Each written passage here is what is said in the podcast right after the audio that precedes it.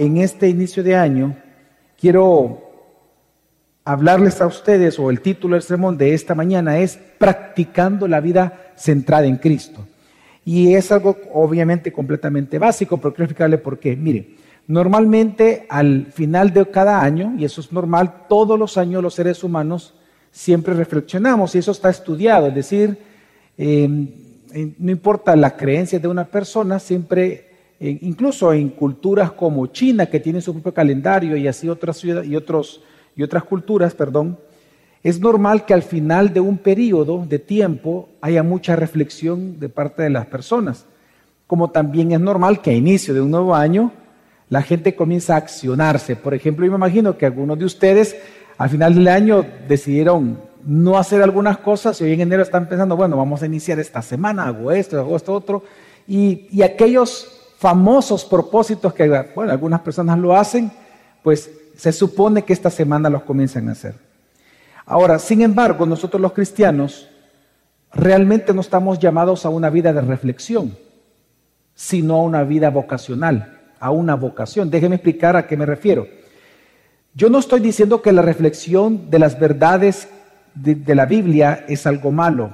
Es decir, debemos de reflexionar nosotros la Biblia debemos de reflexionar la verdad de Dios cuantas veces podamos en el día. Eso así es.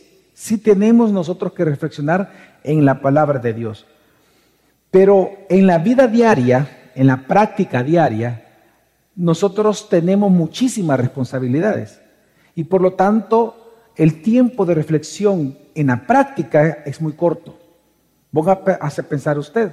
Una vez usted mañana comience normalmente la vida laboral, le queda muy poco tiempo de reflexión en el día a día.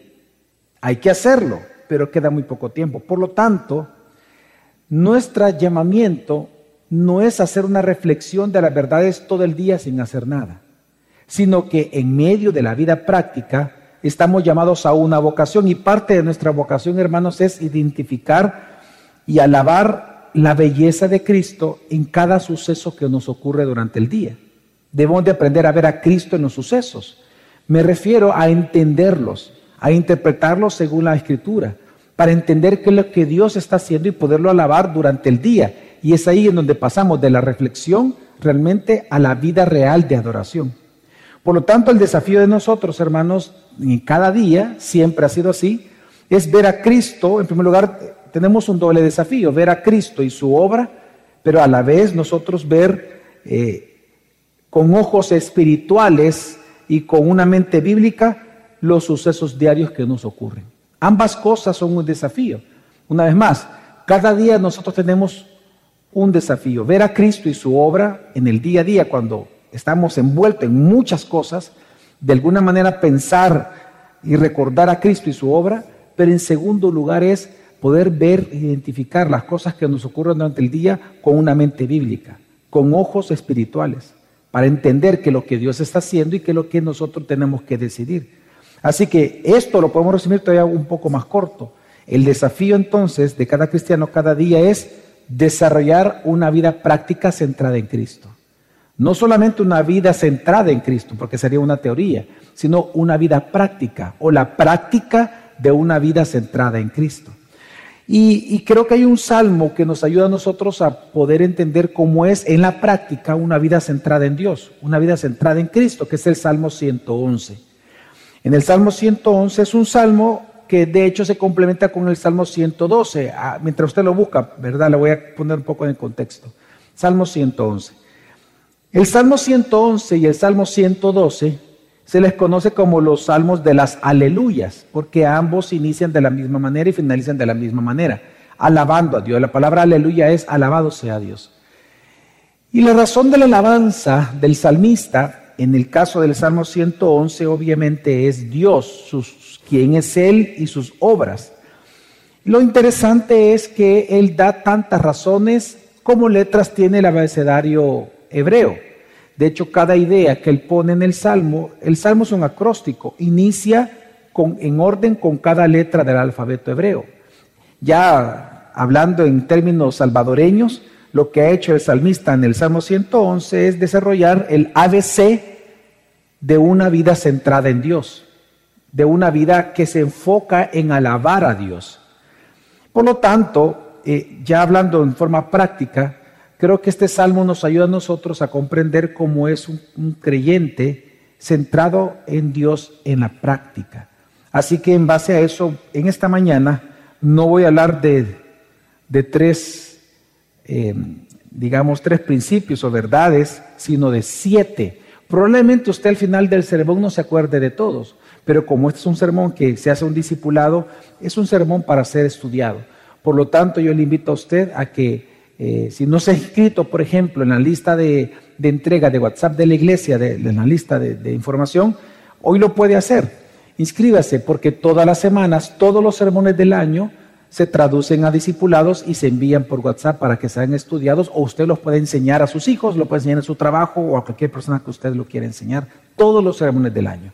Así que, eh, por ejemplo, el sermón de ahora se está entregando el día martes.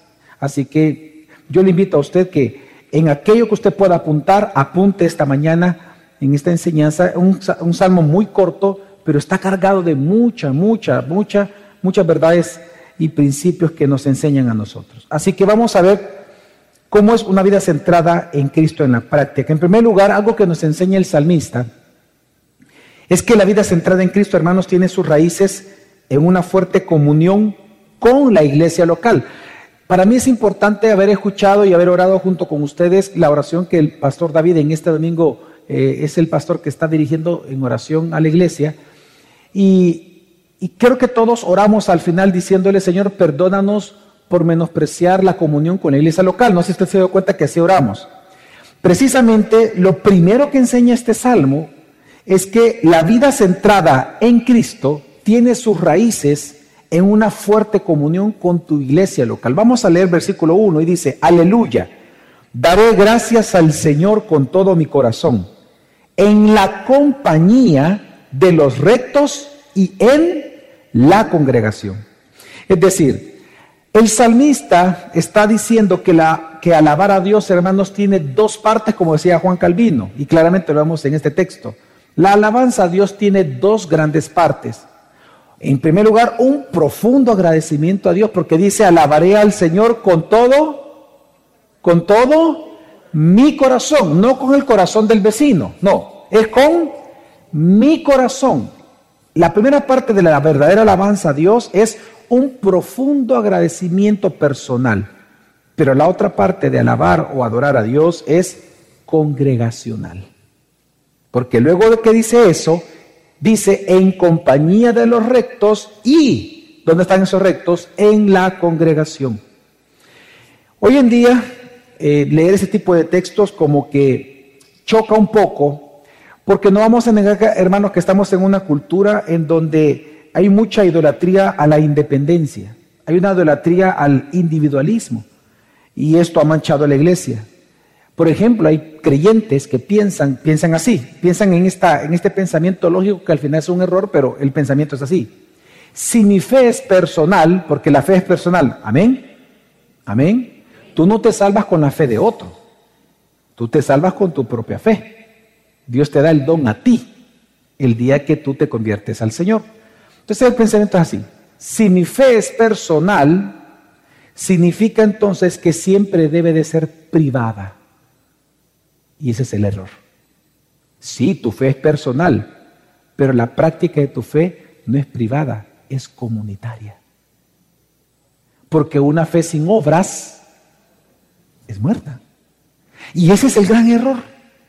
Y muchas personas en la iglesia viven así, diciendo que mi fe es personal, pero lo que están diciendo en la práctica es mi fe es privada, no te metas. No, con mayor razón, tienes que entender que la iglesia se va a meter en tu vida y tú tienes que meterte en la vida de tu iglesia. Es una vida comunitaria. Tus acciones importan, tus decisiones importan. Y, tú importas. Y te amamos y tú nos amas. Por lo tanto, eh, eh, una persona que no comprenda que eso es un error, que no entienda que tu vida sí es comunitaria, que no es privada tu fe, una persona que, que está equivocada, el problema es que en lugar de enfocarse en Jesús o en lugar de enfocarse en, la obra de Cristo, se va a enfocar en Jesús y yo. Y de alguna manera va a evaluar, por ejemplo, la iglesia local en base a lo que tú obtienes de ella. El valor de tu iglesia local siempre va a estar orientado a lo que tú obtienes de los demás. Entonces se vuelve una vida que en lugar de servir a otros, tu enfoque será ser servido por los otros. Y ese es el error. Y, ese es, y eso pasa en muchísimas iglesias, con bastantes personas. Por lo tanto, ¿cuál es la solución a esto? Pues versículo 1 alabar a Dios en la congregación con los hermanos de la fe. Es interesante que el salmista, ya mirándose como un redimido, porque abajo habla de su redención, el salmista, ya viéndose como un redimido, se miraba como parte de un cuerpo local. Y nosotros, mayormente en Cristo Jesús, hermanos, hemos sido unidos a su cuerpo. Amén. En Cristo usted no solamente fue salvado individualmente, sino que fue colocado comunitariamente, fue colocado en una comunidad local llamada el cuerpo de Cristo. Somos miembros unos de otros y la mano no le puede decir al brazo no te necesito. Por lo tanto, hermanos, así en la vida práctica, en la vida práctica, perdón, o la vida centrada en Cristo en la práctica, no solo inicia, hermanos, con una relación personal con Cristo, sino con una relación empática con cada hermano tuyo de tu iglesia local, con cada miembro del cuerpo de Cristo. Porque es una necesidad para ti. Tú necesitas al cuerpo como el cuerpo te necesita a ti. Así que hermanos, no puede existir realmente una vida práctica centrada en Cristo sin una vida práctica con su iglesia local. Nunca vayas a pensar que tú estás centrado en Cristo si tú no tienes una vida práctica con tu iglesia local. Segunda verdad que encontramos en el Salmo es que la vida centrada en Cristo posee una conciencia y un deleite en lo que Dios obra, en las obras de Dios.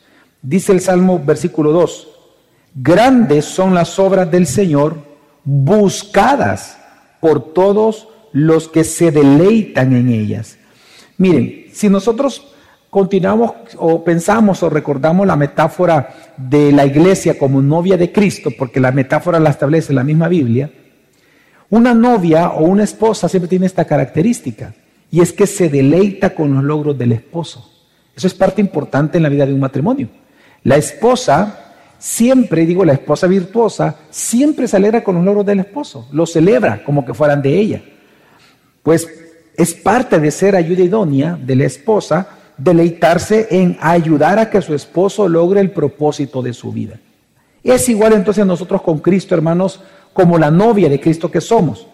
Una vida centrada en Cristo implica buscar, como dice el salmista, buscar, observar y deleitarse en la obra de Dios que Él realiza diariamente en nosotros y en todo el mundo. Y ojo, no solamente en nosotros, en todo el mundo. ¿Qué significa eso? Significa, hermanos, que desde el trinar de un ave en la mañana hasta las noticias que se narran en un periódico, nosotros debemos de aprender a ver el gobierno de Dios en todo eso, todos los días.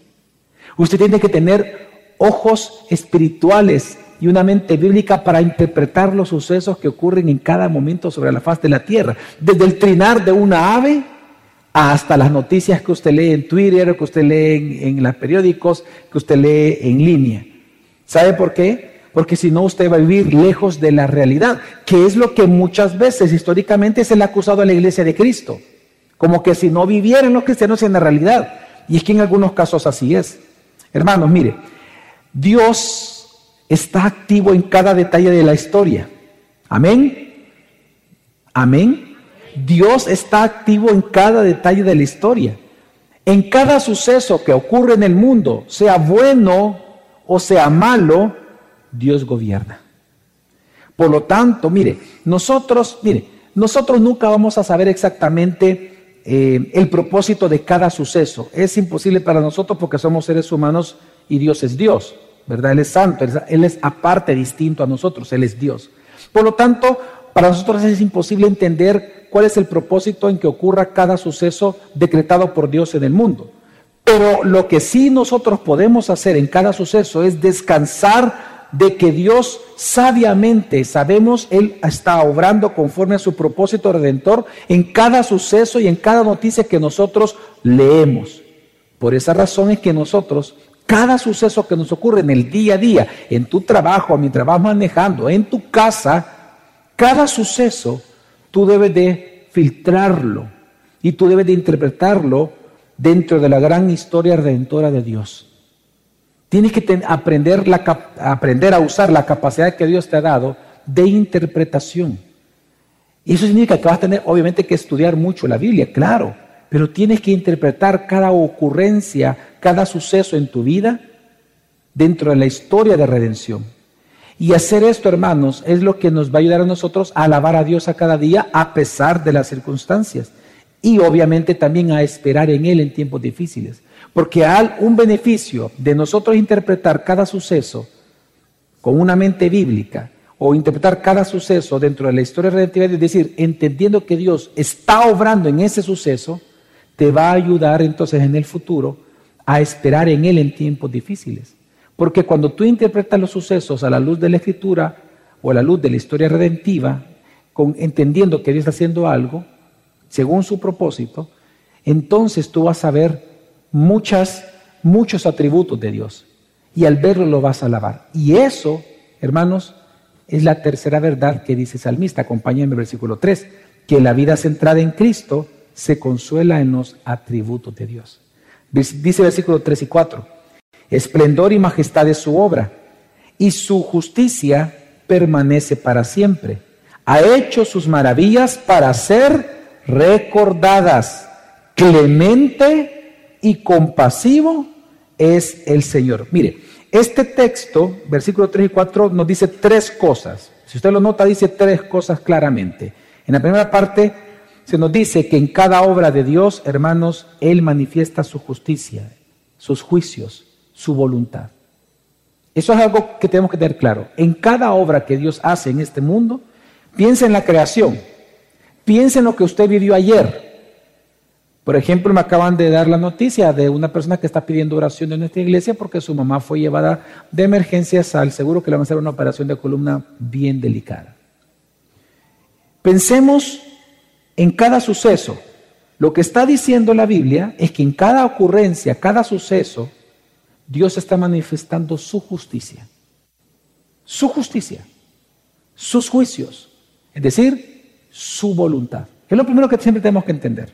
Número dos, segunda cosa que nos dice, segunda verdad que nos dice este texto, que es nuestro deber, por tanto, recordar dicha aplicación de justicia de Dios en cada suceso de la historia humana, para entonces nosotros poder interpretarla correctamente lo que hoy sucede. Y en tercer lugar, lo que nos dice al final es que hacer esto, es decir, recordar la aplicación de justicia en cada hecho de la historia, nos lleva a contemplar y a ser consolados con los atributos de Dios. Mire, hermanos, la historia humana tiene una dirección y tiene un propósito. Eso significa de que tú no estás navegando a la deriva. Tu vida no está navegando a la deriva. La vida de tu familia no está navegando a la deriva. Yo sé que algunas veces uno siente como que, como que uno está solo, como que la vida de uno no significa mucho. Hay veces en que el ser humano así es tentado en pensar. Pero lo que nos está diciendo la Escritura, hermanos, es que tu vida no va a la deriva. Cada suceso que te ocurre en tu vida, que te va a ocurrir este día, sigue el curso según el propósito de Dios. Es decir, sigue el curso hacia el cumplimiento del propósito de Dios en Cristo Jesús. Mire, por esa razón es que a nosotros se nos dan una cantidad importante de promesas para la vida diaria, siendo una de las más, digamos, emblemáticas para los cristianos lo que dice Romanos 8, cuando se nos dice a los que aman a Dios, ¿qué dice? Todas las cosas. ¿Por qué? Porque tu vida no está a la deriva. Cada suceso, cada cosa que te sucede, cada eventualidad, voy a ocupar una palabra mundana, cada suerte que te ocurre, Dios lo controla. Y eso Dios lo está guiando hacia el propósito que Él ha establecido en Cristo para tu vida. Por lo tanto, tú puedes descansar de que a los que aman a Dios y cuantos han amado a Dios, todas las cosas, buenas y malas, todas, todas, dice la escritura, ayudan a tu bien. ¿Cuántos dicen amén? Por eso es que, mire, una razón del desánimo en la vida de algunos creyentes es no considerar el propósito de Dios en cada suceso que enfrentan. Por eso dice el salmista que tenemos que recordar las maravillas que Dios ha hecho en nuestra vida en el pasado y cómo Dios manifestó en ella su justicia, para entonces así ser nosotros consolados con la clemencia y la compasión que Dios nos ha mostrado. Le voy a dar un ejemplo, un ejemplo que albergo en mi corazón, un ejemplo irrepetible, un ejemplo de un suceso en mi vida que pareciera ser eh, increíble para muchos, mentira para otros. Varias veces lo he contado en los últimos años, no en los últimos años, sino que hace muchos años atrás, pero ¿qué me ocurrió? Y, y hace poco precisamente lo estaba recordando por una necesidad que tenía y recordarme eso me trajo consuelo. Yo dije, bueno Señor, si lo hiciste antes, lo puede volver a hacer. Yo me recuerdo que cuando estaba en la universidad, bueno, cuando uno va a la universidad no tiene pisto, nunca. es cierto, o sea, el pisto se va. Entonces uno tenía pisto y tenía que sacar fotocopia, fíjese, de unos, de unos trabajos que nos habían dejado. Entonces cuando yo sumé, como eran colones, no eran dólares, cuando yo sumé todo lo que tenía que sacar de copias, eran 25 pesos, fíjese, 25 colones de copias. Y entonces yo recuerdo que estaba en la noche, eh, ya poniéndome mi, pijama, y entonces estaba yo este, a cerrar el, closet, estaba, eran puertas de madera, y entonces eh, yo recuerdo que le dije al Señor, yo ya estaba eh, convertido, y le digo, Señor, yo necesito para mañana 25 pesos, le digo. No sé, le digo, cómo hacer. Te pido que tú obres, le digo. Y no sé cómo, le digo. no sé cómo le puedes hacer, pero te pido que me des con 25 pesos. Y entonces yo cerrando estaba la, puerta, que por cierto, la, el, el, closet, a la par, ¿se acuerdan ustedes que antes las ventanas eran de las famosas solaires, ¿verdad? Que, eran así, y era, y era una ventana larga que era del techo al piso, era, abarcaba toda la pared, así, así se hacían antes las ventanas. Entonces yo recuerdo que cuando cerré la puerta, me asustó porque entró, era de noche, entró volando de la parte de arriba algo así y cayó en, la punta de mi pie así. Era un billete de 25 pesos. ¿En serio? ¿Y sabe qué fue lo que yo dije en ese momento? Lo y lo dije en voz alta. 100 pesos te hubiera pedido, Señor, le dije. Eso fue lo que yo le dije, Y yo mismo me he hecho a reír.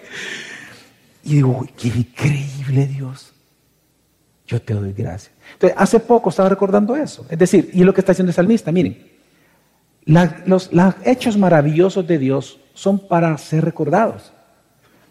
Porque Dios manifiesta su justicia, lo que es justo para Él, en esos sucesos. Recuérdalos para que en los tiempos difíciles seas consolado al ver que Dios es clemente y compasivo o misericordioso. Exactamente. Por eso es que fíjese que en la escritura hay un texto que muchos cristianos valoran. Eh, bueno, toda la escritura la valoran, me refiero que son versículos que, que, se mencionan mucho en la jerga cristiana y uno de ellos está en primer libro de Crónicas, en el capítulo 12, versículo 32, cuando dice que los hijos de Isaacar eran entendidos en los tiempos y por lo tanto a sus dichos todos los hermanos, las 12, las 11 tribus, lo seguían a ellos. Eran líderes del pueblo, los hijos de Isaacar. ¿Pero por qué? Porque eran entendidos en los tiempos. Ahora, ¿qué significa esa frase? Significa que ellos no solamente interpretaban lo que ocurría eh, en el día a día, considerando la historia redentora de Dios, sino que también ellos, al entenderlo así, ellos ya tenían una idea, al recordar lo que Dios había hecho y al interpretar los sucesos diarios, ellos, ya tenían una idea de lo que tenían que ser en ese día de cara al futuro. Eran entendidos en los tiempos, entendían los sucesos, porque los interpretaban a la luz de la misma palabra de Dios. Es igual, por ejemplo, ahora con la pandemia, hermano. Quiero darle un ejemplo, otro ejemplo.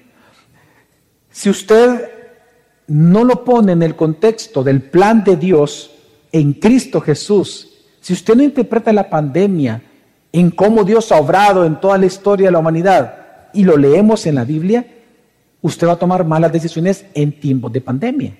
Le voy a dar un ejemplo. ¿Qué es la pandemia?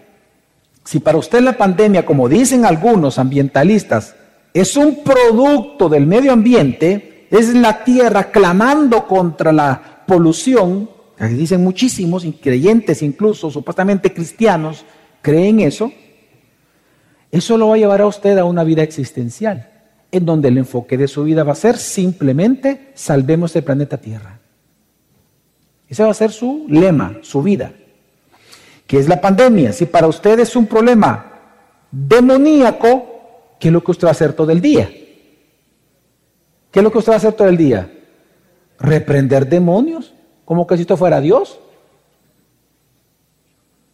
Está como aquel loco, falso maestro de Miami, que cuando inició la pandemia, él dijo, yo reprendo coronavirus, yo tengo autoridad, y te digo que hoy vas a desaparecer de la tierra. Y no se enfermó, pues.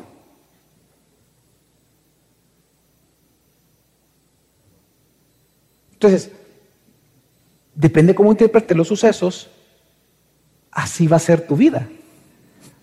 ¿Qué es la pandemia? Si para ti es una conspiración, es una teoría de conspiración, tú vas a negar las vacunas, vas a negar muchas cosas, el uso de mascarilla, como muchos lo han hecho y están muriendo. Pero si tú le interpretas la pandemia como disciplina del justo juicio de un Dios que es juez, si tú lo ves como una aplicación de la justicia de Dios sobre la tierra, ¿sabes qué te va a llevar eso?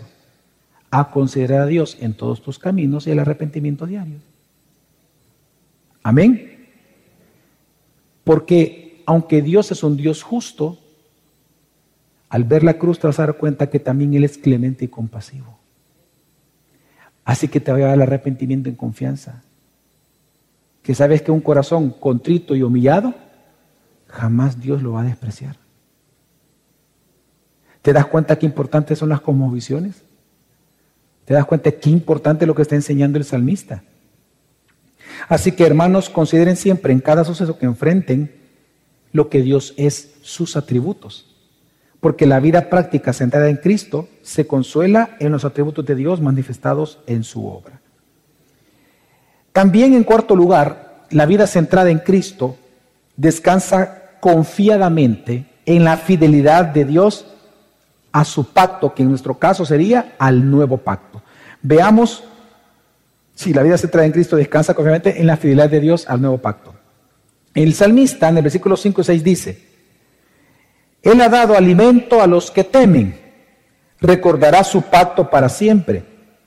Ha hecho conocer a su pueblo el poder de sus obras al darle la heredad de las naciones. Fíjese bien, aquí el salmista está diciendo algo bien importante. Dice, por causa de que Dios es fiel a su pacto, porque Él recuerda el pacto todo el tiempo, Dice que Dios aquí, él menciona dos obras de gracia de Dios sobre su pueblo.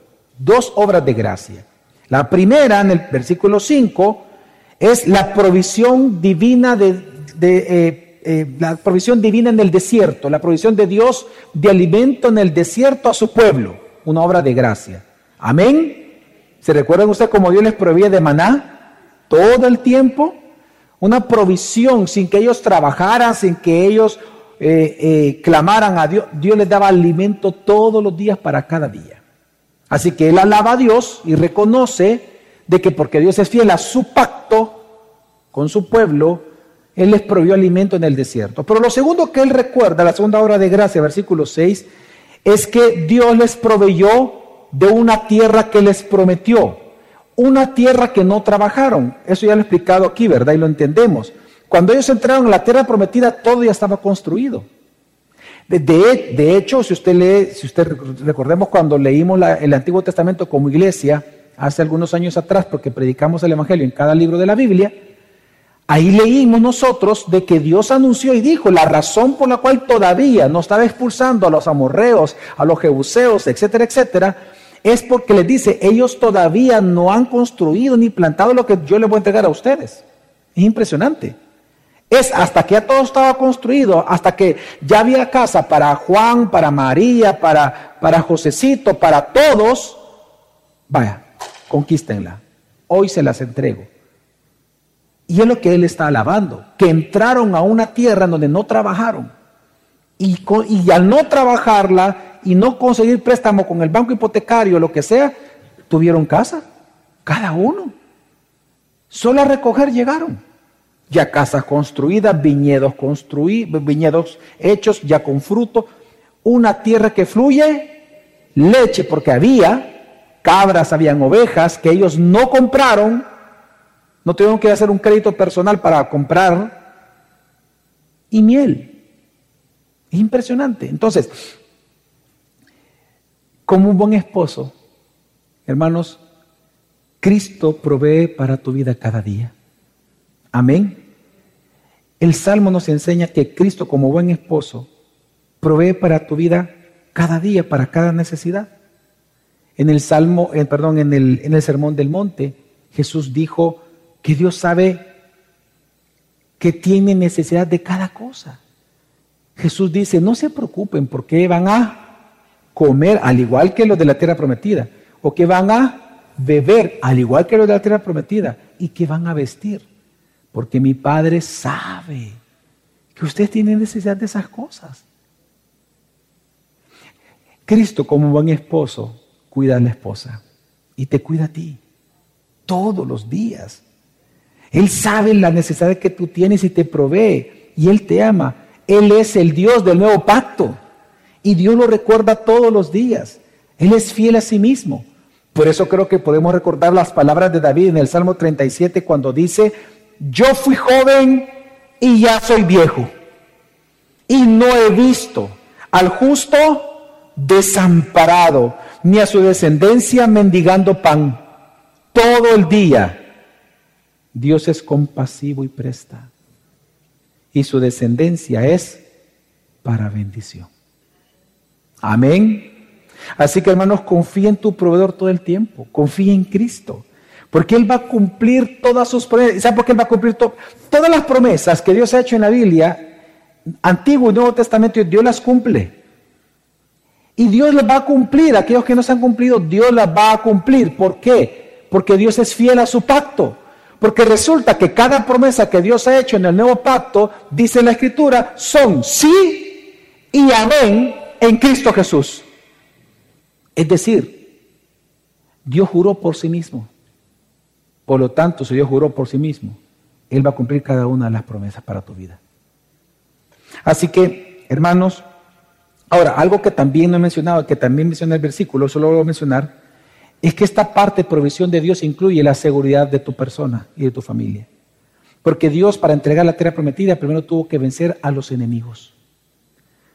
Así que, ¿qué te está diciendo eso? Que si bien es cierto, fíjate cómo fue que ocurrió. Dios fue el que venció, amén. Dios sacó a los enemigos de la tierra prometida, amén. ¿A través de quiénes? ¿Quiénes son los que pelearon? El pueblo. Entonces, este es el punto. Lo que está enseñando también el texto es que Dios te va a proveer de seguridad, pero el que tiene que pensar, pero eso hablamos de la vida práctica, el que tiene que pensar, el que tiene que orar, el que tiene que saber la voluntad de Dios, el que tiene que obrar según la voluntad de Dios, eres tú.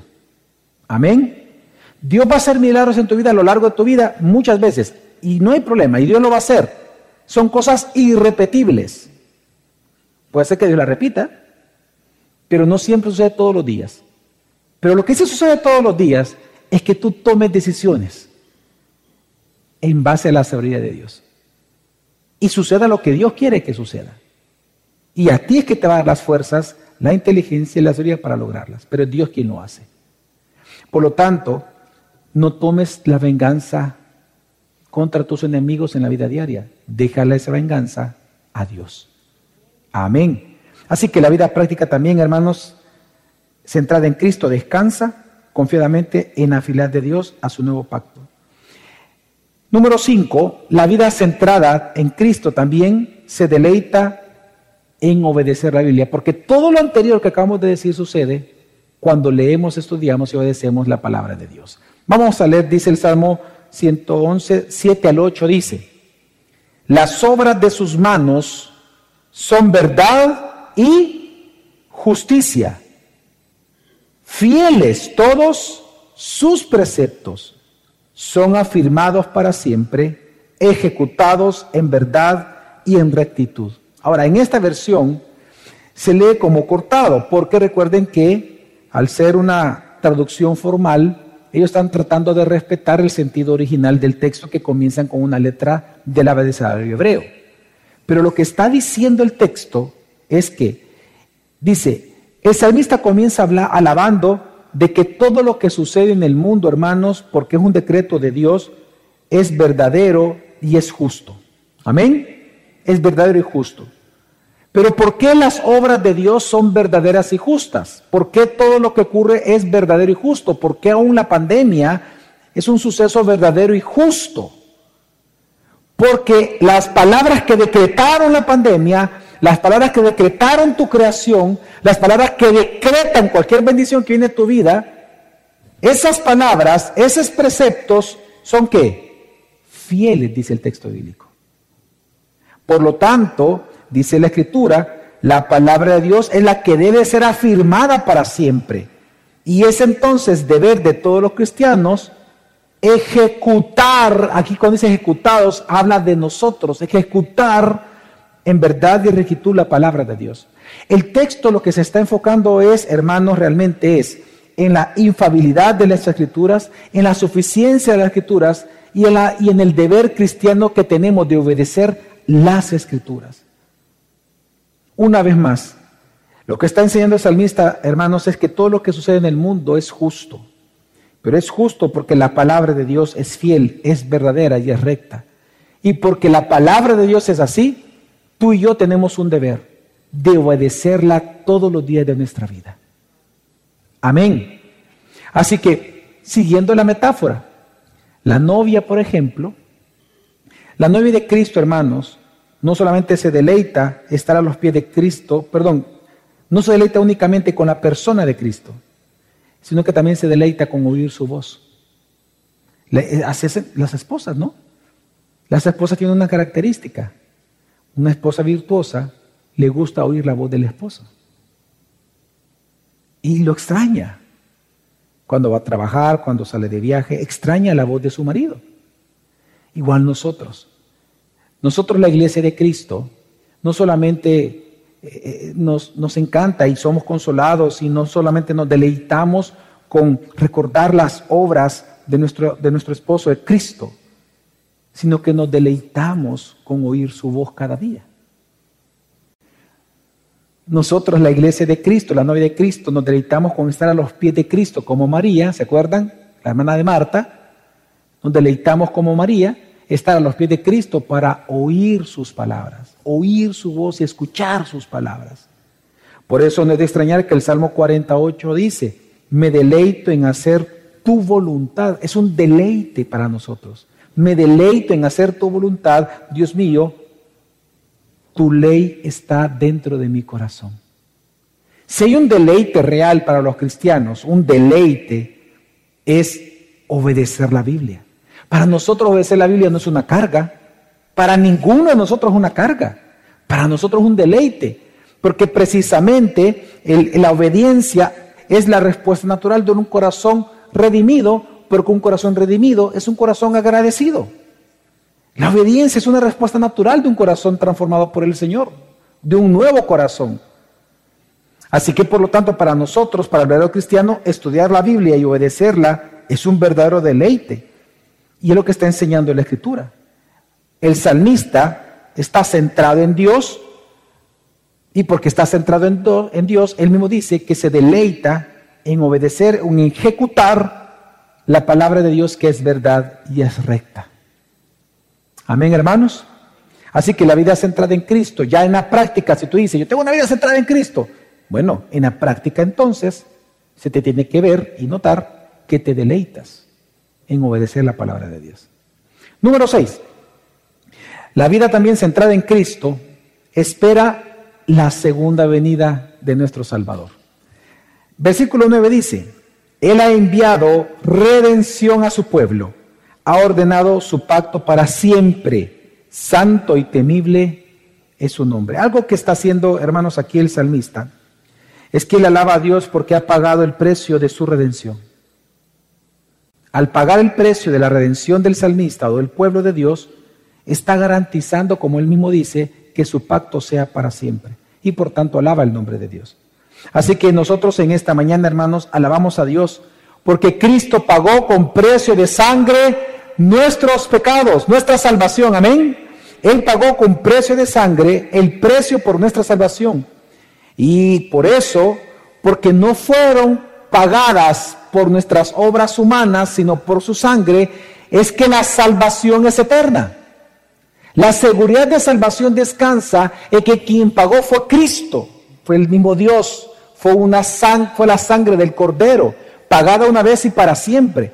Si hubiera sido, hermanos, su salvación y mi salvación por nuestras obras, la salvación la, la perderíamos hoy mismo. Hoy mismo la perderíamos. O ayer porque pecamos, ¿sí o no? Pero gracias a Dios que fue a través de la obra de justa de Cristo, de Dios perfecto, derramando su sangre en la cruz, una obra perfecta, es que nuestra salvación es para siempre. Y esto, hermanos, por lo tanto, debemos de alabar su nombre nosotros hoy en esta mañana, porque no fue por nuestras obras, sino por su sangre. La salvación, por lo tanto, está garantizada y por lo tanto nosotros hoy alabamos su nombre que es eterno, esperando su segunda venida, su regreso. Y es así como nosotros en la vida centrada en Cristo, en la práctica, es que uno alaba a su Salvador esperando la segunda venida. Porque lo que está diciendo el salmista en este texto es eso, dice, ha ordenado su pacto para siempre, santo y temible es su nombre. Si, nosotros si, algo nosotros los cristianos hacemos es esperar para siempre la salvación, entendiendo que la redención ha sido espiritual y que lo único que falta ahora de redención, ¿qué es? Nuestro cuerpo. Es lo único que falta. Tú ya fuiste redimido, amén. Ya estamos sentados en lugares celestiales juntamente con Cristo Jesús. Amén. Ya estamos.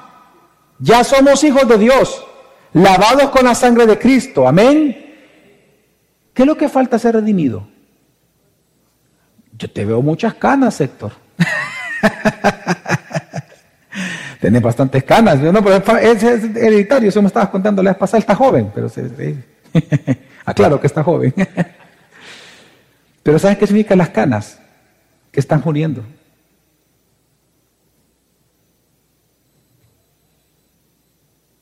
Entonces, ¿qué es lo que falta ser redimido? Nuestro cuerpo. Que eso nos va a dar uno nuevo. Y eso es la famosa resurrección. Si Cristo viniera hoy, nuestro cuerpo es transformado y se nos da un nuevo cuerpo para soportar toda la eternidad, un cuerpo incorruptible. El de nosotros es corruptible. Pero si morimos y Cristo no ha venido pronto, cuando Él venga por segunda vez, viene la, ra, la resurrección. ¿Y qué es la resurrección? Que se nos entrega un nuevo cuerpo. Nuestra alma obviamente va a estar en el cielo, pero se nos resultamos, se nos da un nuevo cuerpo para soportar la eternidad. Por eso es que cuando el salmista dice que es para siempre el pacto, nos lleva hacia el futuro. Y por lo tanto, eso nos enseña a nosotros que una vida, hermanos, de verdad centrada en Cristo, ya en la práctica, es una vida que espera la segunda venida de su Redentor. Amén. Y por último, ya para concluir, la vida centrada en Cristo ya en la práctica fluye desde la sabiduría de Dios. Termina diciendo el salmista, versículo 10, el principio de la sabiduría es el temor del Señor.